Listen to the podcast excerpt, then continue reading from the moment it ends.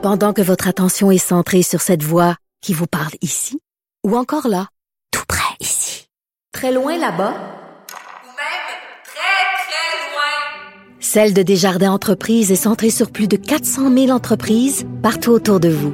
Depuis plus de 120 ans, nos équipes dédiées accompagnent les entrepreneurs d'ici à chaque étape pour qu'ils puissent rester centrés sur ce qui compte, la croissance de leur entreprise.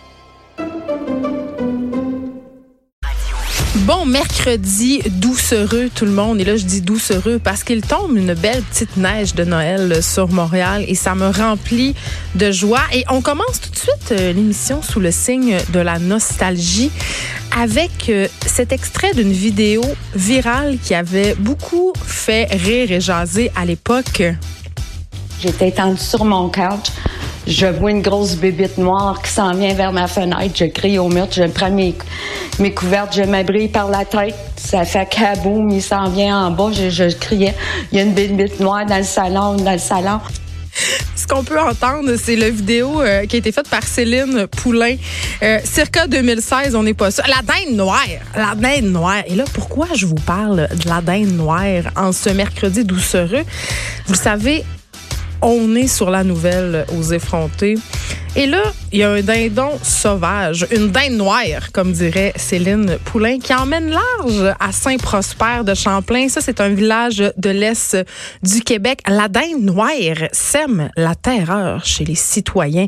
Et là, c'est pas drôle, là. Ils ont fait la ville fait un post Facebook pour se plaindre de la présence de, de, ce dindon sauvage qui est assurément très, très dangereux. Il se promènerait dans le village depuis plusieurs jours. Et là, euh, ce qui est vraiment dramatique, c'est que les gens à la ville ont téléphoné au ministère de la Faune pour qu'on vienne attraper le malotru, hein, cette dinde noire, pour l'amener ailleurs, le relocaliser. Mais on leur a répondu que le ministère de la Faune ne se déplaçait pas pour ce genre de situation. Donc, ils sont pognés avec. Ils sont pognés avec le dindon sauvage. Euh, mais l'affaire qui est pas fort, qui est pas forte, pardon, c'est que il y, a une personne dans le village, une personne ou des personnes qui, nourrit hein, ou nourrissent la dinde noire. C'est pour ça que le dindon reste aux alentours. On tue la une. Je, je le sais, je le sais. Mais c'est méchant. C'est méchant, une dinde noire. Je veux juste vous rappeler qu'en 2016, il y a un dindon sauvage qui a fracassé la fenêtre d'un automobiliste. Ça, ça se passe en 2016. Euh, et là, la mairesse a commenté tantôt à LCN. Oui, oui, oui. Elle est venue nous parler des problèmes de dindon noir que doit traverser Saint-Prosper de Champlain hein, à l'approche des fêtes. Et elle nous a dit, euh, les gens prennent leur marche le soir puis ils ont bien peur. Ils ont bien peur euh, du dindon sauvage. Mais je niaise puis je ris, mais c'est drôle, là. Mais c'est quand même agressif, un dindon sauvage, OK? Euh, si vous en voyez un, vaut mieux pas s'en approcher. D'ailleurs, c'est une bête assez difficile à chasser. C'est compliqué d'attraper euh, une dinde sauvage, mais en tout cas, c'est un dossier... Euh, un dossier qu'on va suivre avec beaucoup d'intérêt. On va vous tenir au courant de la situation du dindon noir à Saint-Prosper. Une autre vidéo plus récente, celle-là, la vidéo de notre bon premier ministre et de plusieurs chefs d'État qui rigolent au départ de Donald Trump. Ça s'est passé mardi soir en marge du sommet de l'OTAN à Londres. Et là, évidemment, ça fait le tour du web parce qu'on peut voir Justin Trudeau avec Boris Johnson, qui est le premier ministre britannique, le président français Emmanuel Macron et Mark Rutte, le premier ministre des Pays-Bas, discutent à Buckingham Palace euh, à propos de euh, Donald Trump et là, aucun, aucun des, de ces éminents leaders mondiaux ne semblait savoir que la conversation était filmée et aussi qu'il parlait assez fort pour être entendu. Mais il me semble qu'à l'ère des téléphones intelligents, on devrait quand même être au fait. Et dans la vidéo, ce qu'on entend, c'est le premier ministre britannique demande à Macron la raison euh, du retard euh, de Trump. Et là, euh, il opine la tête. Macron balbutie quelque chose, on peut pas l'entendre. Et Trudeau dit il est en retard parce qu'il prend 40 minutes pour une conférence de presse chaque fois. Et là, il rit de lui. Évidemment, ça n'a pas fait l'affaire du président américain qui a réagi en traitant Justin d'hypocrite il a même annulé une conférence de presse. Euh, il a précisé avoir euh, hein, parlé au premier ministre canadien dans le cadre d'un entretien. Il dit, je lui ai dit qu'il payait pas les 2% de son PIB promis pour les dépenses militaires, puis je suis sûr qu'il est pas content à cause de ça.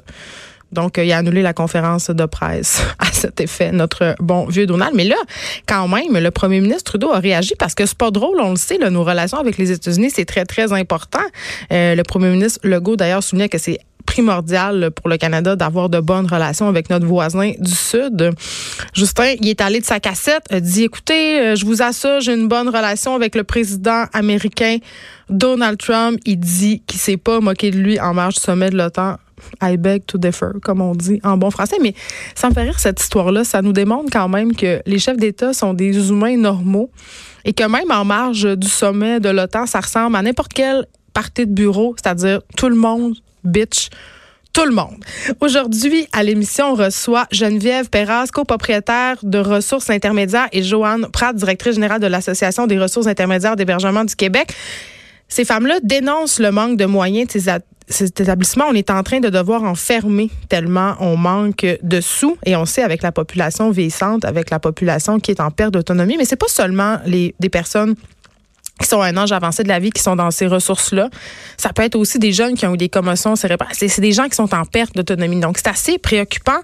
On aura aussi Véronique Yvon, députée de Joliette, porte-parole du troisième groupe d'opposition pour la famille sur le dossier des congés parentaux suite à l'annonce du ministre du Travail, Jean-François Boulet, concernant l'inégalité qui existait pour les parents adoptants. On va se demander, est-ce que la CAQ va un peu trop vite avec ses projets de loi? Ça commence un peu à faire girouette. on revient en arrière sur plusieurs affaires. On dirait qu'on fait on bâcle les affaires, on consulte pas les fonctionnaires. Euh, grossement, on essaie d'aller contre une machine peut-être qui est très puissante. On aura Alexandre Champagne que vous connaissez, euh, l'ex de Marilou évidemment, qui était dans le projet trois fois par jour et qui depuis euh, la fin de son association avec trois fois par jour a gagné sa vie en donnant des cours de photo, en faisant de la photo aussi. Il y a beaucoup, beaucoup de talent là-dedans, Alexandre Champagne. il a annoncé cette semaine qu'il allait se concentrer qui quittait la photo, en fait, pour se concentrer sur une nouvelle fondation, la Fondation Ciel, qui veut aider les jeunes à composer avec des enjeux de santé mentale qui sont en lien avec les médias sociaux. Donc, ça peut pas être plus d'actualité. On en a parlé tellement de fois ici à l'émission à quel point Instagram, Facebook, Snapchat, TikTok pouvaient créer une certaine détresse chez les jeunes. On va parler aussi de la situation bien délicate dans laquelle se trouvent les garderies privées non régies. Euh, on a dû en fermer certaines parce qu'un locataire du logement dans lequel se trouve la garderie est jugé une menace pour les enfants. Ça peut être un conjoint, ça peut être un membre de la famille. Donc, les établissements carrément ont dû être fermés. On va en discuter avec Sophie Forgette-Bellec, présidente de l'Association québécoise des milieux familiaux éducatifs privés. Et je dois faire une petite confession. Mon fils fréquentait une garderie privée. Elle était régie, par contre. Mais je dois dire qu'à la garderie que mon fils fréquentait, il y avait un homme qui était là. Parce que l'éducatrice en garderie avait un certain âge, donc son mari, forcément, était retraité. Donc, il passait la journée à la garderie avec les enfants. Il l'aidait dans certaines tâches, comme préparer les dîners. Il sortait avec elle aussi dehors parce que c'était moins compliqué. Aidait à habiller les enfants, mettre leurs habits de neige. Et je dois vraiment avouer que quand j'étais arrivée à la garderie pour visiter, la présence de cet homme-là m'avait dérangée. Je m'étais dit, ah, je sais pas, je sais pas si j'aime ça qu'il y ait un monsieur. C'était un préjugé, évidemment, ce monsieur-là s'est avéré une soie. Euh, mon fils l'a beaucoup aimé, mais quand même, il y avait quelque chose en moi qui qui me dérangeait là-dedans. Aussi, il y a cet article euh, de la presse qui est sorti, les résultats d'une étude de l'Université Laval concernant la présence de matières potentiellement allergènes dans des crèmes et onguents vendus avec prescription au Canada. On va en parler avec une dermatologue qui a participé à cette étude-là. Alex Dufresne sera là aujourd'hui pour nous parler de comment on peut avoir un Noël éco-énergétique et autres facilités. C'est assez tough quand même là, dans le temps de Noël. J'en ai parlé euh, depuis un peu le début de la semaine euh, du gaspillage alimentaire, mais aussi du gaspillage de cossins. On le sait que on achète, tu sais, les boules de Noël, toutes les décorations euh, sont fabriquées dans deux villages au Bangladesh principalement. Euh, ce sont des gens qui sont exploités, qui travaillent dans ces usines-là, qui fabriquent les décorations de Noël, souvent dans des conditions inimaginables, qui respirent toutes sortes de matières. Il y avait eu un reportage il y a quelques années, on pouvait voir les travailleurs de ces usines-là. Ils sortaient de là la face rouge pleine de glitter. Donc vraiment, euh, Noël pour moi, j'aime l'esprit de Noël, j'aime le côté rassemblement en famille, mais ce que j'aime moins, c'est ce, côté consumériste acheter du papier d'emballage, acheter toutes sortes de petites affaires dont on n'a pas vraiment besoin chaque année sous prétexte que c'est Noël, sous prétexte qu'on doit avoir des choses neuves. Je sais pas. Je trouve qu'en ce moment, avec ce que la planète traverse, avec toutes les préoccupations écologiques euh, qui sont pas nouvelles, mais dont on se préoccupe nouvellement, je dirais ça, j'ai un petit malaise. Et pour vrai, là, j'ai fait un effort particulier cette année. Euh, j'ai pas acheté de décoration, j'en achèterai pas. J'essaie de réutiliser les mêmes affaires. Puis au niveau des cadeaux de mes enfants aussi, euh, ça sera au cœur de mes préoccupations d'essayer de pas trop être polluante en les emballant, d'essayer aussi. Euh, tu sais pourquoi dans le fond on a besoin de, papier d'emballage? Il y avait ma cousine qui faisait le baptême de sa fille cet automne, puis elle a marqué dans l'invitation s'il vous plaît pas de papier d'emballage pour les cadeaux, mettez ça dans des têtes d'oreiller puis rapportez-le chez vous bonne idée. sais, on est comme dépendant de des systèmes de consommation dont on n'a pas besoin. Qui a dit qu'on avait besoin d'emballer du cadeau de Noël dans le papier? Personne. Les, fabricants de papier de Noël, c'est la réponse. Émilie Ouellette sera là aussi pour nous parler de la fameuse tradition des lutins de Noël. Cette tradition-là divise. Certains parents trouvent ça génial, d'autres parents détestent ça, vraiment haïssent ça, trouvent que c'est une brique de plus sur le fardeau familial Hein? Une couche de plus sur la charge mentale que de trouver quel mauvais coup on va avoir à faire faire à ces lutins-là. Il y a toute une histoire hein, sur euh, les lutins de Noël, d'où ça provient, comment ça a commencé à être commercialisé. Puis il y a quelqu'un qui a fondé ça, c'est une personne qui habite au Saguenay-Lac-Saint-Jean. Et cet homme-là s'est fait quand même assez avoir par euh, la compagnie qui désormais fait fabriquer ces lutins en Chine. Je veux qu'on parle de la liste d'attente euh, des CLSC pour avoir accès aux services psychosociaux. Je parle des psychologues, entre autres, euh, des psychoéducateurs, des travailleurs sociaux. Euh, c'est un sujet dont on a parlé cette semaine, le manque de ressources. Il y avait cette lettre ouverte hier dans le devoir euh, des, des, professionnels du milieu de la santé qui insistaient pour qu'on ait accès à plus d'aide pour régler les problèmes de santé mentale. Et, je veux, je, vais être super honnête avec vous, il y a un de mes enfants en ce moment qui est sur un, une liste d'attente pour avoir accès à des services psychologiques euh, au CLSC parce que on a traversé une séparation, ça fait deux ans. Euh, puis je trouve que moi je crois beaucoup à ça, l'aide psychologique. Je trouve que ça fait du bien. Moi je vois un psychologue régulièrement. J'ai pas peur d'en parler. Je trouve que c'est important de prendre soin de sa santé mentale. Puis je voulais un peu tester le système.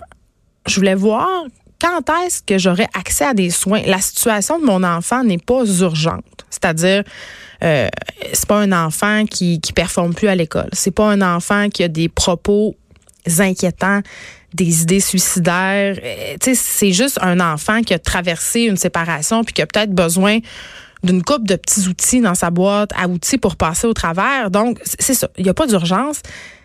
Ça fait un an que j'attends. Et ce matin, j'ai eu un téléphone parce qu'on s'était rendu voilà, un mois au CLSC près de chez moi pour une évaluation, c'est-à-dire pour euh, savoir à quel service mon enfant avait droit et vers quel service mon enfant devrait être orienté. Et là, je reçois l'appel de la, la, personne du CLSC aujourd'hui pour faire un suivi. Et là, je pensais qu'on allait avoir enfin droit à un suivi. Ben non, c'est juste pour me dire qu'on est sur une autre liste d'attente cette fois-là, une nouvelle liste d'attente pour avoir accès à des soins psychologiques. Euh, avec un psychoéducateur ou une psychoéducatrice parce que c'est de ça que ma fille a besoin. Et là, je lui dis OK, mais ça va prendre combien de temps? Silence au bout du fil, aucune réponse. Elle me dit environ un an. j'ai dit OK.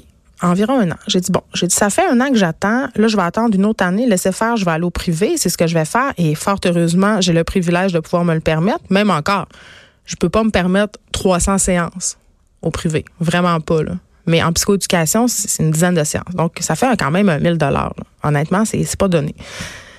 Et j'ai dit, vous êtes conscient? Euh, j'ai dit, une chance qu'elle n'a pas des idées suicidaires. Ma fille, en tout cas, elle a dit, ben oui, mais elle a dit, si elle avait des idées suicidaires ou si c'était vraiment problématique, elle serait priorisée. J'ai dit, vous êtes conscient qu'il y a des parents qui vous mentent, qui disent que leurs enfants ont des idées suicidaires pour avoir accès à des services plus rapidement. Puis elle m'a dit, ben oui, on le sait, puis qu'est-ce que tu veux? On peut rien faire. Puis c'est pas de la faute de la personne à qui j'ai parlé au téléphone. Elle était bien, bien consciente du problème.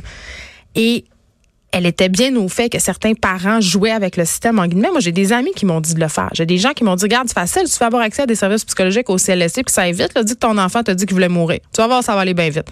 Mais je vais pas faire ça. Je vais pas faire ça. Parce que ça voudrait dire enlever la place à un enfant qui, lui, manifeste véritablement des idées noires. Donc voilà, c'est quand même aberrant et je trouvais que ça illustrait absolument très bien tout ce dont on parle ces temps-ci avec toutes les commissions d'enquête, euh, les, les consultations, les lettres ouvertes dont on vous parle ici. Il y a vraiment un problème avec notre système de santé. Euh, il est crowded, on manque de ressources. On va en parler euh, tantôt avec les résidences pour personnes semi-autonomes.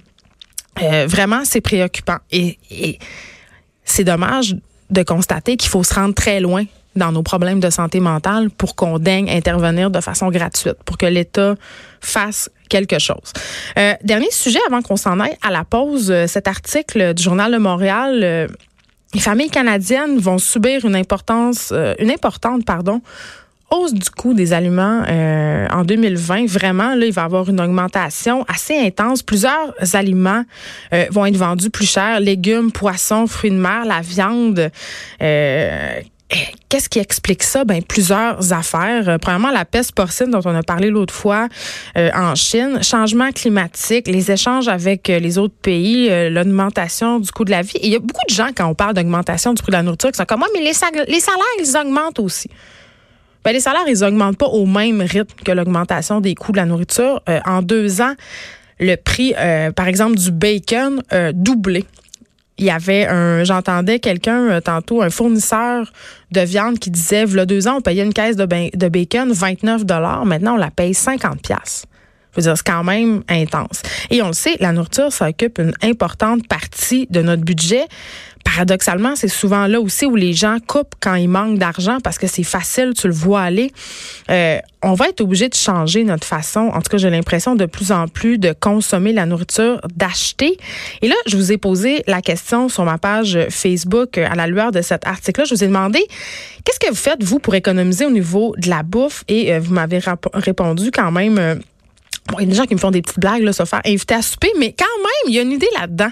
Euh, la cuisine collective revient souvent. Se mettre avec nos voisins, cuisiner, euh, refaire de la nourriture quelque chose de communautaire. Tu sais, paradoxalement, la bouffe est chère, mais on n'en a jamais autant acheté. On a eu euh, la tablée des chefs hier qui nous expliquait ça dans nos maisons. On gaspille de la bouffe en malade. Fait que justement, utiliser nos ressources, moins gaspiller, donc économiser, faisons de la bouffe de façon communautaire. Va porter un pâté chinois à ton voisin. Euh, aussi, peut-être aller dans des fruiteries de quartier. Euh, bonne façon d'économiser. Et là, bon, beaucoup de gens me citent euh, des grandes marques. Et évidemment, tout le monde me parle de l'épicerie à 75 de François Lambert. Là, on a compris que ça, ça se pouvait pas. Beaucoup de monde me parle de Maxi, me disent que Maxi, au Maxi, les prix sont imbattables, que c'est impossible de faire de, meilleures économies. En tout cas, moi, je, déteste Maxi pour plein de raisons. J'aille ça, elle est là. Mais je dois avouer qu'une des façons que j'ai trouvées pour économiser, parce que moi et mon chum, on a cinq enfants, c'est d'aller malheureusement au Costco acheter en gros acheter une machine qui emballe sous vide, emballer des, des, portions de viande individuelles pour sauver, pas être obligé euh, justement de tout faire cuire. Puis quand tu achètes en gros, tu sauves de l'argent, mais ça préoccupe vraiment les gens. On parle beaucoup aussi de l'application euh, Ribby sur Google euh, Play. Euh, vraiment, ça, ça nous donne une espèce d'inventaire des rabais. Ça nous dit qu'est-ce qu'il y a dans notre armoire. Donc, plusieurs personnes utilisent cet outil-là pour gérer, si on veut, leur épicerie. Mais décidément, ça sera une préoccupation qu'on aura en 2020 avec l'augmentation des coûts de la nourriture.